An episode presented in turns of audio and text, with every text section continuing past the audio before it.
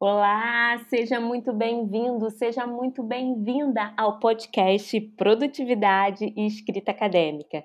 Eu sou Juliana Prata, do canal Arroba Sua Vida Acadêmica lá no Instagram e no Facebook, e também do blog Sua Vida Acadêmica lá no Blogspot. E estou aqui hoje no terceiro episódio da série Produtividade Possível. Sim, porque aqui trabalhamos com realidades e não com a vida ideal, com a vida dos sonhos. A gente trabalha com o conteúdo do dia a dia, com o miudinho, com o nosso esforço diário, com a nossa rotina diária na construção de uma vida mais leve, de uma vida mais planejada e de uma vida acadêmica com intenção com que a gente saia do piloto automático e do sistema de opressão que vem aí em cima da gente, esmagando todo mundo. Que a gente aja de uma maneira mais proativa, de uma maneira com mais consciência e com mais gerenciamento sobre os projetos que escolhemos para fazer parte da nossa vida.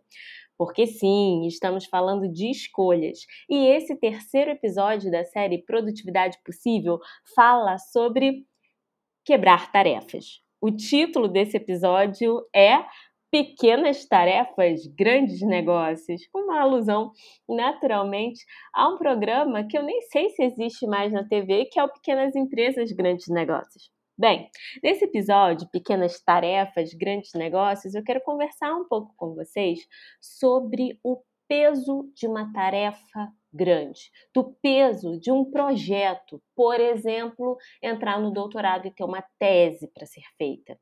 Isso é muito pesado. E a gente não faz da noite para o dia. Ao longo dos meus estudos sobre produtividade, sobre escrita, sobre criação intencional, sobre organização acadêmica, eu tenho percebido o quanto quebrar grandes tarefas vão fazer com que você tenha menos resistência. E queria compartilhar uma coisa que aconteceu comigo algumas semanas.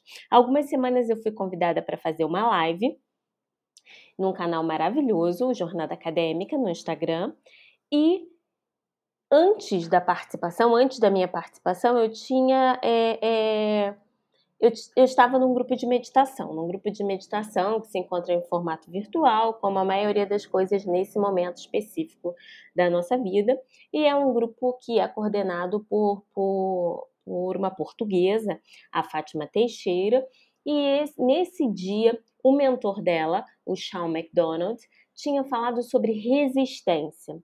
E ele falou sobre resistência. O que, que você está resistindo na sua vida que você não abre, se abre para receber? E era um assunto bem abstrato, quase espiritual. Só que eu sou uma pessoa muito prática, não sei se vocês já perceberam isso.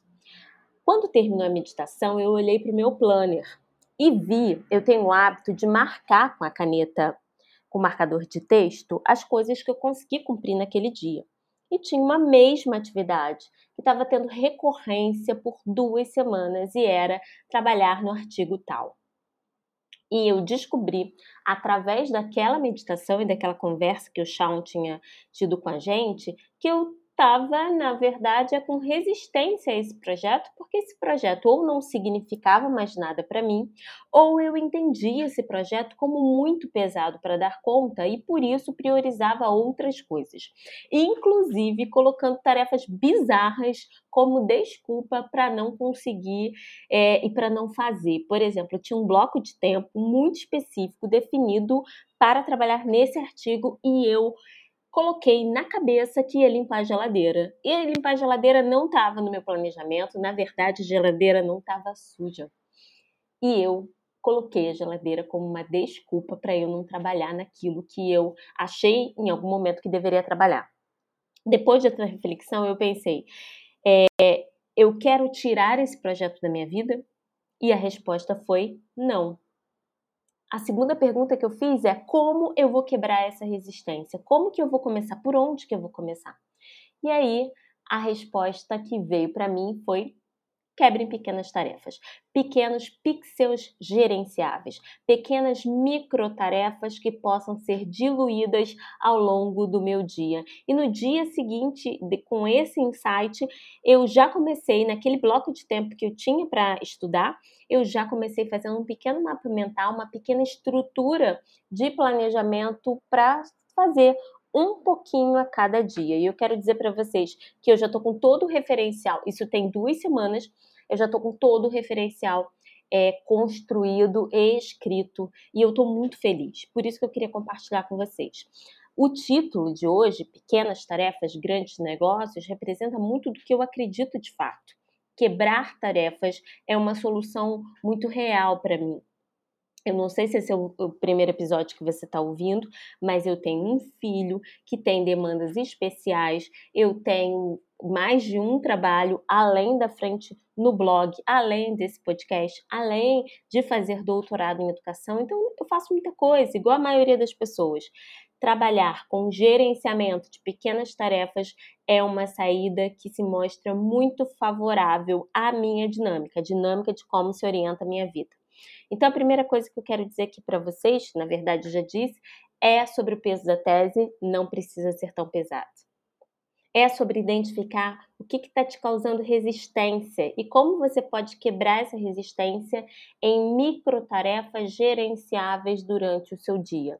E também uma opção é você monitorar isso com um caderninho, com um bullet journal, com um aplicativo de celular, ou você dá, fazer só uma listinha e colocar um tick, um check no final. Esse check para muita gente é um sistema de recompensa e mostra o quanto você está produtivo, o quanto você está produtivo.